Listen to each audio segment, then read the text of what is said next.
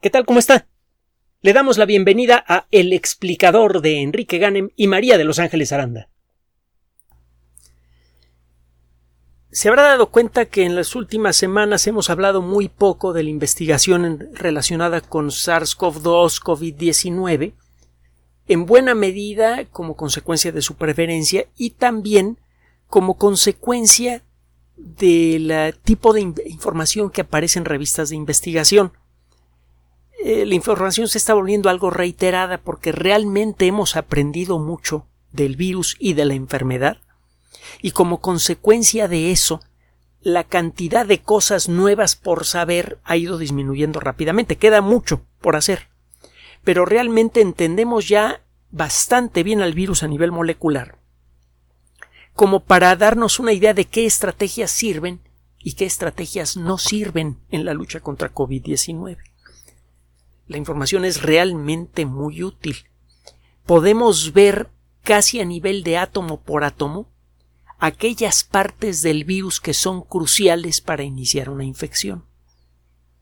Y es allí en donde se ha centrado en buena medida el trabajo para buscar vacunas cada vez más efectivas y por otro lado el buscar medicamentos que puedan interrumpir la replicación del virus a tiempo para evitar el desarrollo de la enfermedad grave en las personas susceptibles. Recordará usted que los coronavirus están entre los virus más grandes que hay. Hay virus que miden unas cuantas eh, que miden entre 10 y 100 veces menos que SARS-CoV-2. Las partículas más grandes de SARS-CoV-2 andan por allá de las 200 a 250 milimicras, es decir, entre 200 y 250 milésimas de micra, es decir, aproximadamente entre la quinta y la cuarta parte de una micra. Y una micra es una milésima de milímetro. Es el tamaño típico de una bacteria pequeña, una micra. Las bacterias un poco más grandes andan por allá de las dos micras, tres micras, cinco micras. Una micra es una milésima de milímetro. Las partículas más grandes de SARS-CoV-2 miden la cuarta parte de eso, son increíble, vastamente pequeñas. Y eh, a pesar de su pequeño tamaño, están hechas de millones y millones de átomos, organizados en moléculas muy complejas.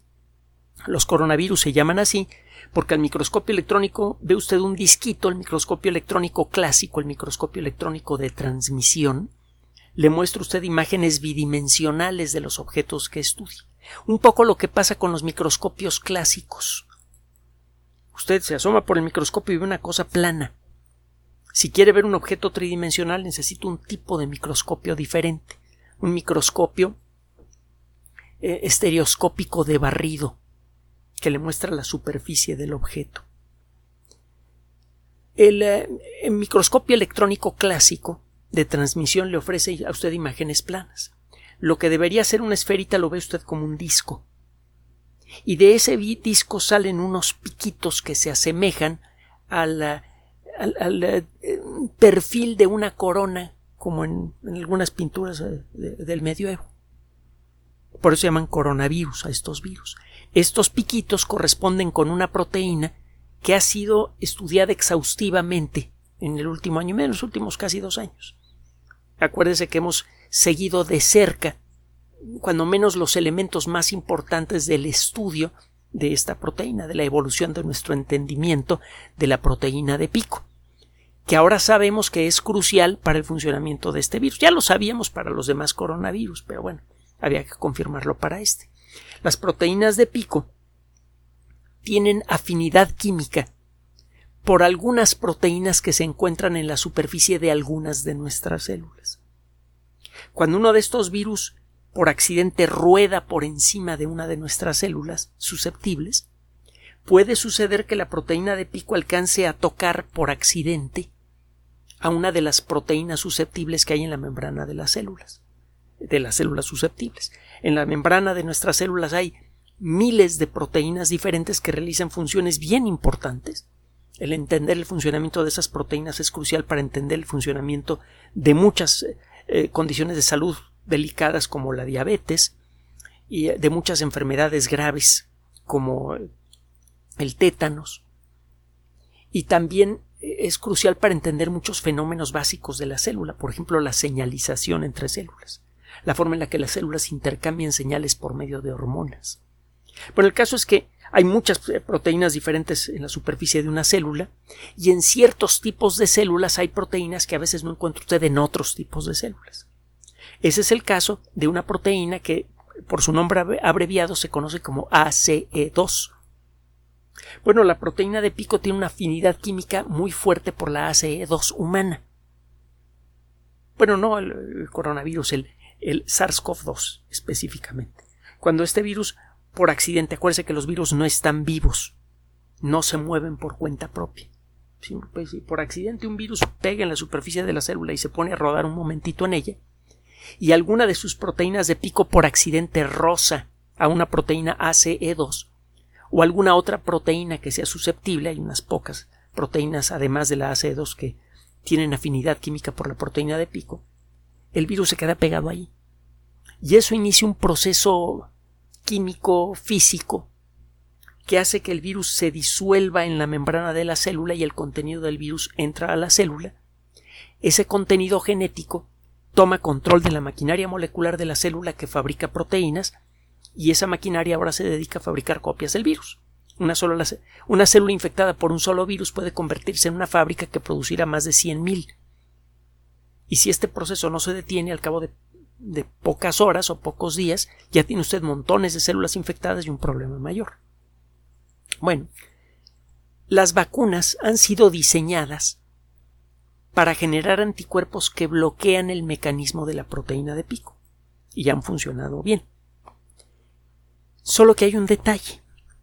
Hemos visto que la protección contra, contra el, el virus en general y en particular contra la variante conocida como variante delta, va disminuyendo con el paso del, tiempo. Esta protección generalmente se vuelve nunca deja de ser lo suficientemente buena como para evitar que una persona enferme gravemente. Se va perdiendo la protección, una persona puede llegar a, enfermedad, a, tener la enfermedad sintomática o la enfermedad ligera, pero es muy improbable que llegue a tener la enfermedad grave. Esto en una persona de, edad promedio. Pero en las personas de edad más avanzada o en las personas que tienen algún eh, problema de salud más eh, eh, sistémico que, que, afecta a todo el cuerpo, por ejemplo, hipertensión, diabetes, etcétera, puede suceder que la protección falle y entonces se puede venir la enfermedad grave en personas no vacunadas. Y, obvia, y como hay muchas personas con diabetes, muchas personas con obesidad, muchas personas con, eh, con el tipo de elementos que disminuyen la efectividad de las vacunas, el número de casos de personas ya vacunadas que enferman incluso gravemente ha ido aumentando con el tiempo. Eso por un lado. Y por otro lado, la gente de 65 años o más generalmente tiene una capacidad inmune menor. Usted puede vacunar a una persona eh, que tiene más de 65 años, inicialmente su cuerpo parece responder muy bien a la vacuna y al cabo de unos meses esa respuesta empieza a disminuir. La persona se vuelve de nuevo susceptible al virus. ¿Cómo evitar esto? Bueno, es una tercera dosis de las vacunas. Ya se han hecho trabajos que hemos mencionado en este espacio que demuestran que una tercera dosis en la mayoría de los casos realmente aumenta sustancialmente la respuesta del sistema inmune. Y esto desde luego es muy bueno. Pero todavía no acabamos de vacunar a la sociedad humana.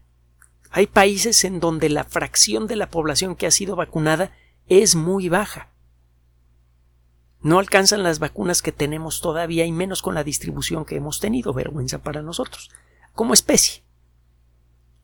El caso es que en los países en donde hay muchas vacunas se guardan vacunas de reserva, no porque eh, eh, tenga uno deseos de, eh, de guardar innecesariamente estas vacunas, sino porque existe la posibilidad de la necesidad de una tercera dosis en forma masiva para la población. Como consecuencia de eso, en muchos países en donde ya se tienen las dosis suficientes para, vacunar a la población y se tiene un excedente, ese excedente se guarda. El fabricar más vacuna de las ya existentes, de las más populares, es desde luego perfectamente posible, pero es algo caro, es tecnología nueva, tiene patentes, por cierto, las empresas que la fabricaron acaban de reportar unas ganancias verdaderamente extraordinarias, principalmente por los ingresos por la vacuna de COVID-19. Eso significa que la vacuna está generando beneficios eh, financieros lógicos para eh, sus fabricantes y eso desde luego hace que el precio de la vacuna tenga un cierto nivel. ¿Cómo desarrollar una alternativa de bajo costo para vacunar a millones de personas con una tercera dosis, en particular a personas de más de 65 años, personas con diabetes, con hipertensión, con obesidad, con las condiciones que favorecen el desarrollo de la enfermedad y que también por lo mismo disminuyen la efectividad de las vacunas. ¿Cómo vacunarlas a bajo costo? Acaba de ser publicado un trabajo en la revista Science Translational Medicine. Science es la editorial Science, que no requiere de introducción, es de lo mejorcito del mundo de la ciencia. Hemos hablado mucho de Science es equivalente a Nature. Son dos editoriales que han tenido una evolución, tienen un prestigio gigantesco y han tenido una evolución similar. En ambos casos, estas editoriales nacen de una revista, Nature en el caso de Nature y Science en el caso de Science, y luego aparecieron un montón de otras revistas en donde se publican muchos artículos sobre un tema específico. Ha crecido tanto la productividad científica que ahora vale la pena publicar revistas dedicadas nada más a la astronomía, nada más a la física cuántica, etcétera, etcétera. A esto hay que agregar que ahora es más fácil publicar muchas revistas científicas con un costo relativamente bajo gracias al Internet.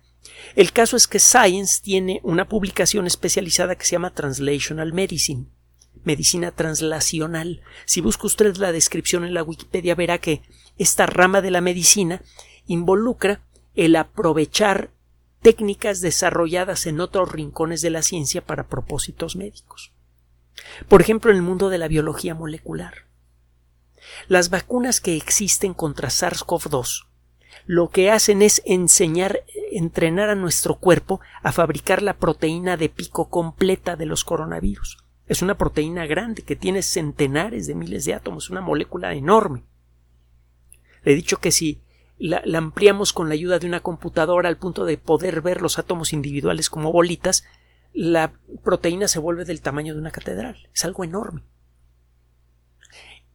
Es más trabajoso desarrollar una vacuna que le dé tantas instrucciones a nuestras células. La vacuna enseña temporalmente a algunas células a fabricar grandes cantidades de la proteína completa de pico eso entrena al sistema inmune a atacar a cualquier cosa que tenga esa proteína de pico y es lo que nos protege del ataque del verdadero virus. Bueno, el darle todas esas instrucciones a una célula para que fabrique toda la proteína de pico es costoso.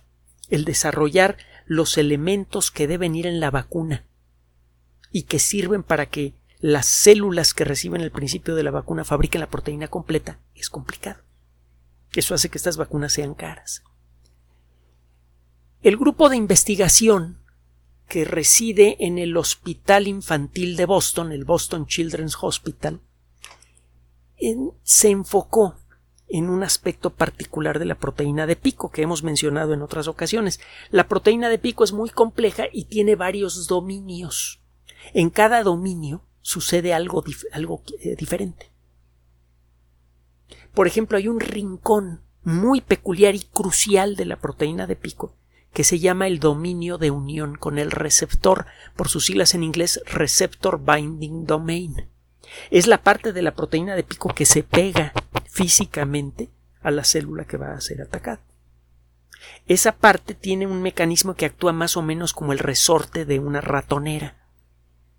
Cuando la proteína, cuando el, el receptor binding domain, el dominio de unión con el receptor de una proteína de pico, rosa a la proteína ACE2, se dispara y se aferra fuertemente a la proteína ACE2. El virus ya se queda fijo a la célula que va a atacar y se inicia el ataque. Bueno, en lugar de entrenar al cuerpo para que fabrique muchas copias de la proteína de pico, que cuesta mucho trabajo, es una lista muy larga de instrucciones, ¿por qué no darle una secuencia más corta de instrucciones? ¿Por qué no entrenar a las células de nuestro cuerpo a fabricar únicamente copias del pedacito de la proteína que corresponde con el dominio de unión con el receptor? El fabricar una vacuna así es mucho más sencillo. Las técnicas actuales permiten fabricar esta, esta vacuna a un costo muy bajo y en grandes cantidades. Ah, suena muy brillante la idea, entonces, ¿por qué demonios hubo que fabricar las vacunas ultra avanzadas de Pfizer, de Moderna, de AstraZeneca, etcétera, etcétera, para entrenar el cuerpo para fabricar toda la proteína de pico? En los primeros experimentos que se hicieron para tratar de fabricar únicamente el trocito de proteína que corresponde con el dominio de unión con el receptor, se encontró que este tramito de proteína no estimula el sistema inmune. Usted inyecta esto, las células del cuerpo aprenden a fabricar este trocito de la proteína, las células que reciben el principio de la vacuna, y eh, el sistema inmune no reacciona. No le interesa. Es una proteína muy chiquita, ni caso le hace. Esto hizo que estos investigadores buscaran una alternativa, el jalarle las orejas al sistema inmune. Lo que hicieron fue brincarse varias etapas para comenzar. En lugar de crear un trozo de ARN mensajero que tiene la información genética necesaria para que la célula que lo recibe fabrique grandes cantidades de copias de dominio de unión con el receptor, lo que hicieron los investigadores fue en laboratorio construir millones y millones y millones de copias de ese trocito de la proteína de pico. Es muy fácil con las técnicas actuales. Usted toma un tramito de una proteína y con un, aplica una técnica simple. Desde luego necesita usted doctores en, en, biología molecular y en otras disciplinas para hacerlo, pero es simple para ellos. Usted al cabo de poco tiempo fabrica una cantidad brutal industrial de estas proteínas. Entonces ya no entrena usted a las células del cuerpo a fabricar la proteína, usted inyecta la proteína directamente, que es lo que a final de cuentas hacía Luis Pasteur en sus primeros experimentos. Ya sabemos que esta proteína, una vez que entra a la sangre, no llama la atención del sistema inmune. El secreto de la nueva vacuna está en los coadyuvantes.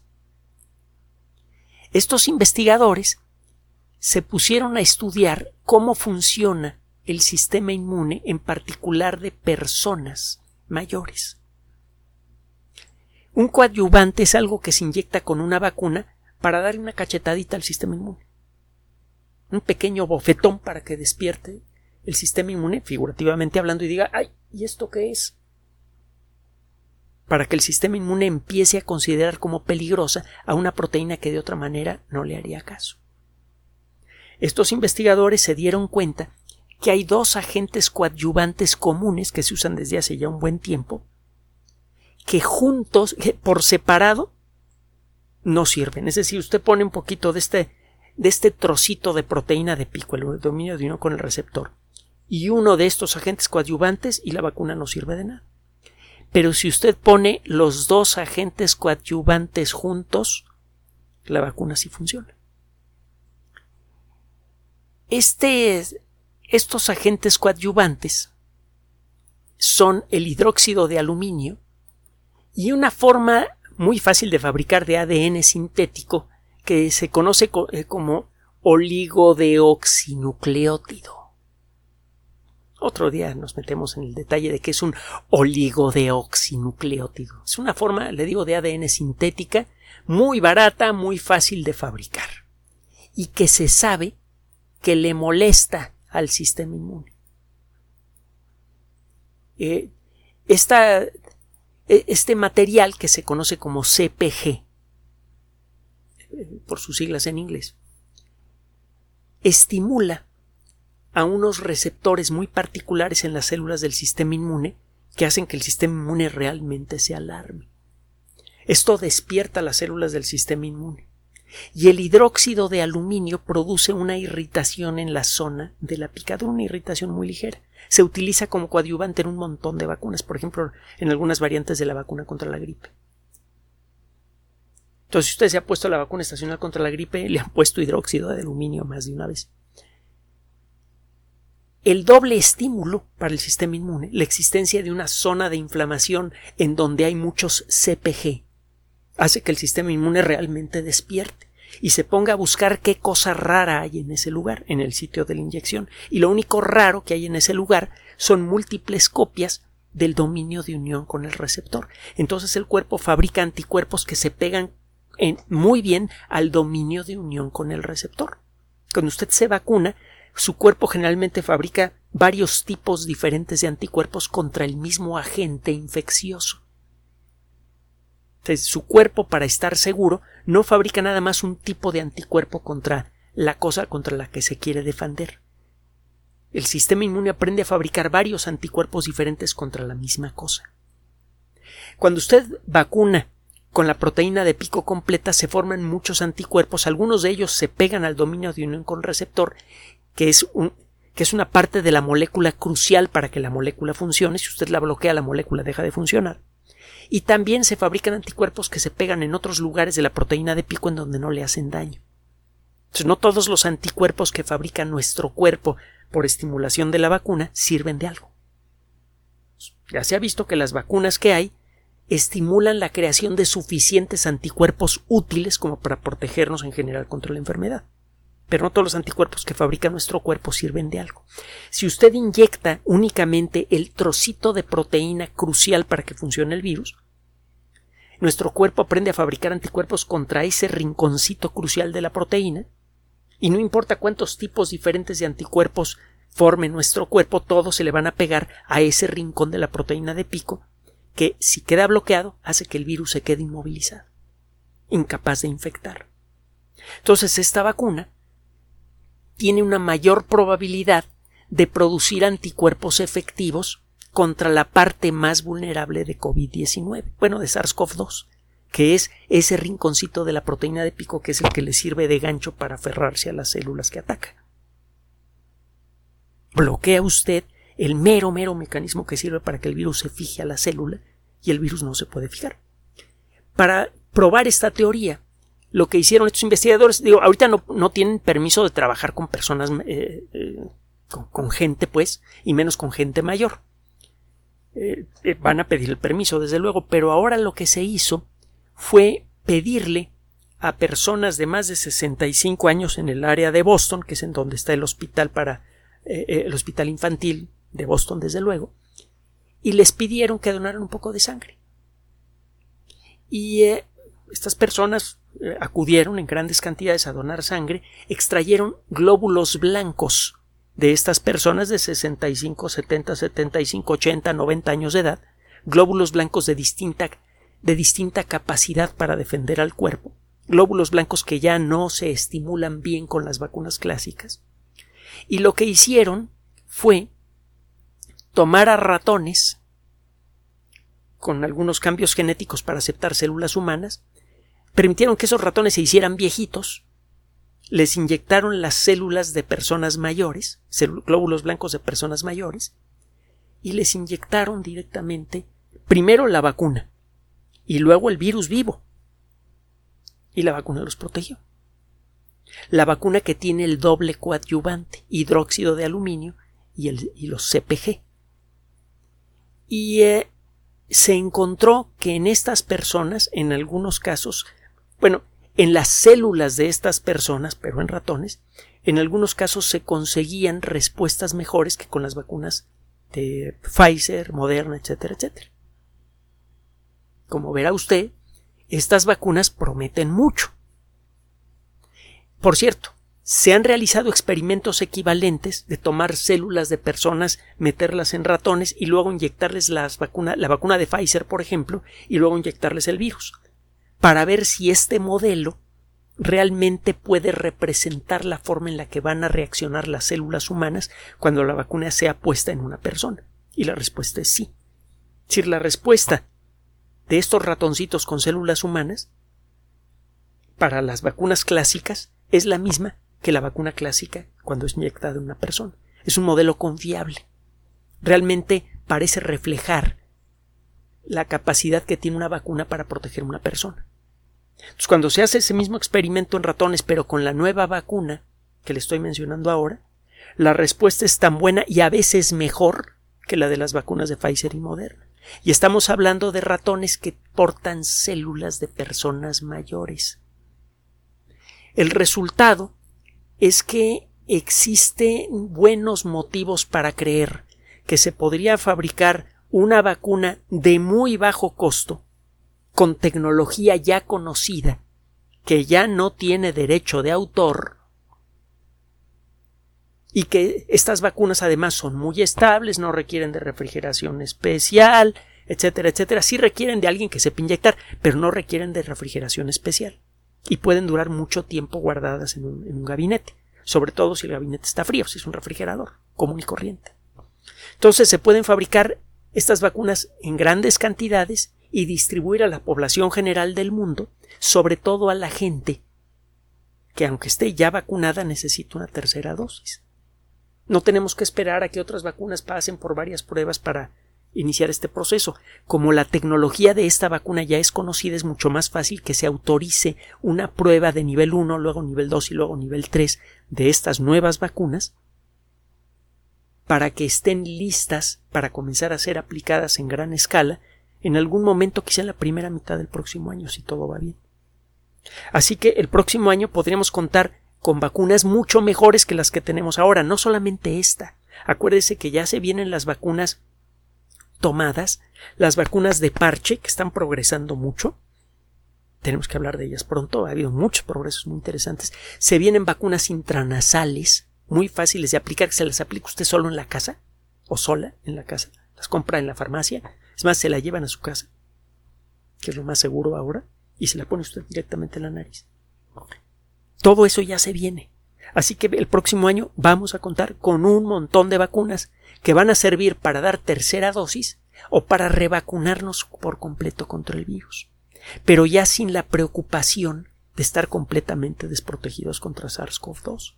Entonces, si oye por allí que las vacunas están fallando, que el virus nos va a comer vivos, por favor no haga caso, no es cierto. Tenemos ganada la partida mientras tengamos a la ciencia de nuestro lado. Entonces póngase usted del lado de la ciencia. Hágale caso a los expertos, use la mascarilla, mantenga el distanciamiento social. Si no se ha vacunado, vacúnese. Si ya se vacunó, siga protegiéndose y espérese a la siguiente generación de vacunas. Y mientras tanto, y como siempre, mantenga la calma. Gracias por su atención. Además de nuestro sitio electrónico www.alexplicador.net, por sugerencia suya tenemos abierto un espacio en Patreon, el explicador Enrique Ganem, y en PayPal, el explicador patrocinio gmail.com por los que gracias a su apoyo sostenemos este espacio. Puede usted descargar gratuitamente estos audios en formato MP3 en Spotify y en iTunes como El Explicador sitio oficial y en SoundCloud como El Explicador y con formato de video en YouTube en El Explicador sitio oficial. Recuerde nuestras redes sociales de siempre, Twitter Enrique-Ganem y en Facebook Enrique Ganem sitio oficial el explicador y los grupos que usted ya conoce. Finalmente, el explicador siempre somos María de Los Ángeles Aranda y Enrique Ganem. Gracias.